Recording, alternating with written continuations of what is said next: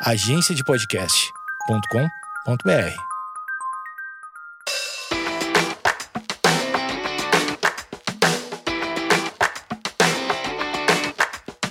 Olá pessoal, meu nome é Amanda Costa, eu sou otorrinolaringologista e esse é o meu podcast Nariz, Ouvido, Garganta e Algo a Mais. Esse é o 33 terceiro episódio e hoje nós vamos falar sobre um tema que é o melhor enxoval do mundo não tem roupas.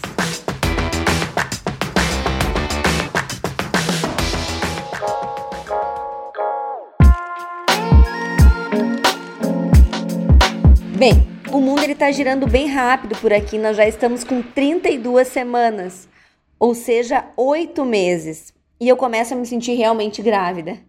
A verdade é que apesar de todo esse momento lindo, maravilhoso, esplendoroso, emocionalmente, a atividade mental também está ótima, mas é um momento crítico do ponto de vista físico.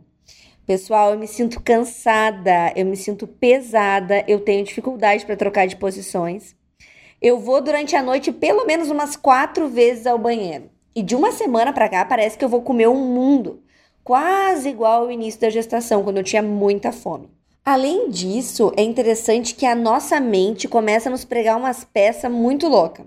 Eu vou falar um pouco sobre isso. E além da nossa mente já tá nessa função de nos pregar algumas peças, a sociedade também começa a nos pregar algumas peças, querendo nos desfocar do que é mais importante, que é o nascimento de um bebê. Eu vou fazer uma lista aqui de coisas inúteis que as grávidas são induzidas a se preocuparem espontaneamente ou muitas vezes motivadas pela família, pela sociedade, pelo trabalho.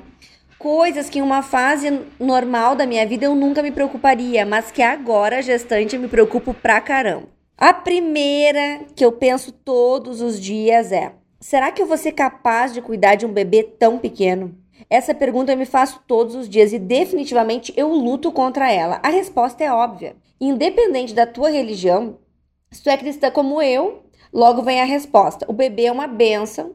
Deus mandou o bebezinho para a gente administrar, sabendo que vai dar certo. Se tu não é cristão, é mais fácil ainda. Tu vai pensar que a humanidade inteira que tu conhece, até mesmo as pessoas malucas, tiveram bebês e deu tudo certo. Todas as famílias sobreviveram a um recém-nascido.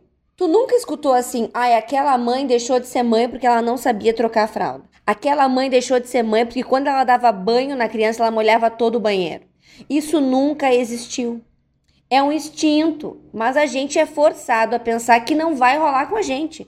Mentira, vai rolar sim. Esse bebê pequeno, esse bebezinho bem pequenininho, esse RN que vai nascer, ele te escolheu.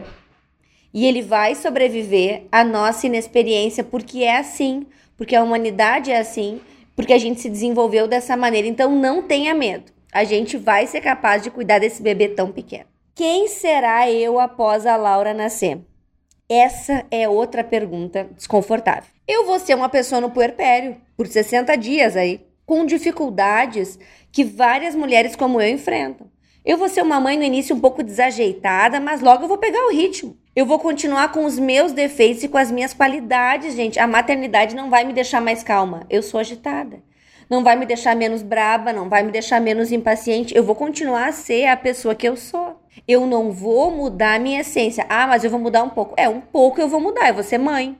Mas a minha essência não vai mudar. Eu vou continuar a ser eu mesma com os meus defeitos. E aos poucos nós vamos chegando no equilíbrio dessa gangorra. É claro que eu vou estar num corpo que não vai ser bem o meu corpinho. Eu vou estar num corpo meio desajeitado, um pouquinho mais gordinho, com uma certa dificuldade de adaptação, mas aos poucos isso vai se adaptando. A terceira pergunta que eu escuto é: como o trabalho e a maternidade vão se encaixar? Essa pergunta eu já respondo, não sei. É a pergunta que eu escuto todos os dias da minha equipe. Eles não acreditam nos meus prazos. A minha equipe não acredita nos meus discursos. Eles dão risada quando eu falo como vai ser a maternidade. Eu não sei como vai ser essa mágica, mas ela vai acontecer. No início, a gente vai ficar os nossos 30 dias ali, de amor pleno, eu e a Laura, e depois nós vamos voltar ao trabalho, à nossa rotina. Se a gente vai ter tempo, mas é claro, todas as mulheres da minha família tiveram tempo. fizeram essa jornada, algumas com mais apoio, outras menos apoio, algumas sem dinheiro, outras com um pouco mais de dinheiro. É como uma travessia. Tu começa ela, mas tu não sabe ao certo o quanto de energia e de tempo tu vai precisar. Tu nada. E a maternidade ela é isso, tu nada para o outro lado, em direção ao outro rumo. E tu vai torcendo para ter gás até o final. E a gente vai ter gás. O trabalho e a maternidade vão se ajustar porque eu quero que isso aconteça. Porque é isso que eu penso, é isso que eu acho certo. Se eu também achar que eu não vou mais trabalhar como eu trabalhava, eu também não vou. A gente vai se ajustar, a mágica vai acontecer. A outra perguntinha da sociedade, da minha mente, do mundo é: e a amamentação? Tu vai dar conta? A resposta é a que eu repito como se fosse um mantra. Eu farei o melhor que eu puder, dentro do meu alcance, e dentro da minha realidade. Tentarei bravamente amamentar, porque eu sou consciente. Eu sei que é importante para minha filha. Mas eu deixo registrado aqui com a minha consciência tranquila que se porventura eu não conseguir fazer essa tarefa, a minha filha vai continuar se alimentando adequadamente, independente da minha teta. Então nós vamos tentar bravamente, mas se isso não for possível por alguma razão, nós vamos encarar isso com naturalidade e nós vamos tocar o barco da vida tá? Eu sou muito mais do que uma teta. Eu sou muito mais do que a amamentação para minha filha. Eu sou muito mais do que só uma provedora de alimentos. O parto normal não é para mulheres modernas. Essa até me irrita. Essa eu vou te dizer que essa vem para mim, eu já me irrito. Eu sou nesse momento uma mulher que quer parir o seu filho de uma maneira rápida e fisiológica. Eu tô me preparando para isso, com exercícios. Tô preparando a minha cabeça para isso. E eu tô contando que a natureza vai me ajudar como ela ajudou diversas mulheres até aqui. Mas eu não sou maluca. Eu tenho a minha obstetra e eu vou estar num bloco cirúrgico e num hospital capacitado. Se a natureza tiver algum problema nessa parte, eu vou fazer uma cesárea linda e a Laura vai nascer bem feliz, bem gordinha e eu não vou ficar frustrada. A via de parto não é o mais importante numa gestação. A via de parto é a forma como um bebê vai vir ao mundo. E a gente tenta preferir a via de parto mais rápida, que, ao meu ver, é o parto vaginal. Se ele não foi possível, a gente vai aceitar e a gente vai fazer uma cesárea. Mas eu quero a oportunidade de parir o meu filho. Isso é uma oportunidade, a sociedade não pode me negar isso. É uma oportunidade que muitas vezes a gente encara como sendo incapaz por ser uma mulher moderna, uma mulher que trabalha, que corre. Isso é um momento de conexão com o bebê, é uma oportunidade, gente. Não é uma não é um suplício, não é uma guerra. Não, é uma oportunidade em que a mulher é livre para decidir a sua via de parto. A próxima pergunta, essa eu até acho engraçada, eu confesso. Te prepara para mudanças no teu casamento. Essa minha resposta é sempre a mesma. Graças a Deus, Deus me livre ser adolescente para sempre. Eu vou adorar mudar juntamente com meu parceiro, vai ser lindo. Quem fica estagnado tá fadado a fracassar no casamento e na vida. Eu casei por amor, eu engravidei por amor. Se eu não confiar no amor que eu tenho nas nossas almas, eu não tenho mais nada. Eu estou grávida, mas o meu marido também está grávido. Ele também já mudou e eu fico feliz com isso. A mudança ela é necessária, a mudança ela é para o amadurecimento do casal. Se a gente se basear apenas em estrutura física, apenas em sexo para ter um relacionamento, realmente a gente vai ter muitos problemas quando um bebezinho nascer. Mas o relacionamento não é só isso. O relacionamento é muito mais do que isso. Também tem sexo, mas ele tem outros fatores que abrangem muito maiores do que apenas transar todos os dias. Agora nós vamos chegar na pergunta que motivou esse podcast. O enxoval da Laura está pronto até os 18 anos? A resposta parece óbvia: não. A verdadeira resposta foi que eu comprei o enxoval da Laura até os três meses. Comprei tudo que me indicaram. Tudo não, né, pessoal? Porque tem coisas naquela lista que não tem cabimento.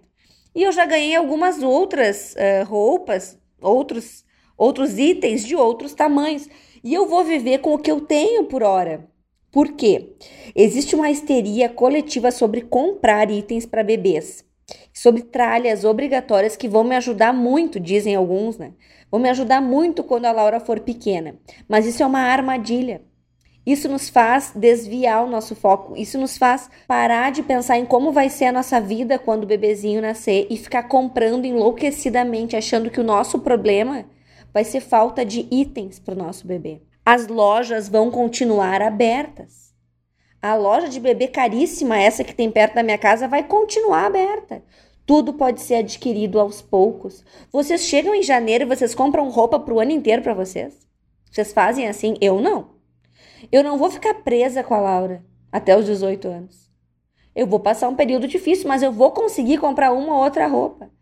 Parem de me pressionar sobre cremes, carrinhos supersônicos e enxoval perfeito. Não existe isso. A maior parte de nós sobreviveu sem essas bugigangas caras, que só me deixam mais nervosa porque eu não sei para que, que servem.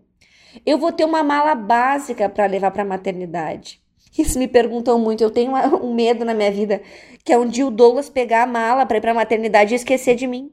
A preocupação é tanta com essa mala. Gente, se faltar alguma coisa, a gente compra. A gente vem em casa, pega mais uma roupa. Vai dar certo. Isso me faz lembrar um conto que eu li quando eu era muito pequena, que chamava O Principal, onde ocorreu um incêndio na floresta e os humanos se preocupavam com tudo, menos com o principal. Eles se preocupavam quem era o culpado, eles se preocupavam como começou, o lugar onde começou, mas eles não apagavam o fogo.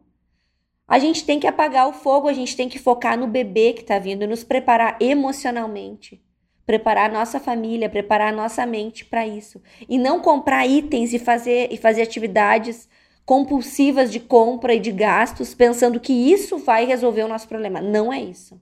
O melhor enxoval do mundo, ele não tem roupas, ele tem um pai e uma mãe.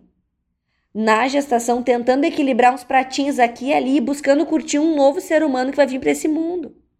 Faça mais massagem, compra menos body ou macacão, ainda não sei a diferença disso tudo, e se dedique mais a fazer menos dívidas. Se pressione menos. Não fique correndo nessa roda comprando coisas desnecessárias ou tendo ideias que não fazem sentido. Simule situações que vão ocorrer e como vocês vão agir. Esse é o enxoval perfeito. O enxoval perfeito é se encontrar dentro da nossa gestação. Pessoal, esse foi o podcast de hoje, mais um podcast sobre gestação. Deixem suas dúvidas e suas perguntas lá no Amanda Costa Otorrino e vamos curtir essa fase linda, a 32 segunda semana. Laurinha tá aí, hein? Beijão!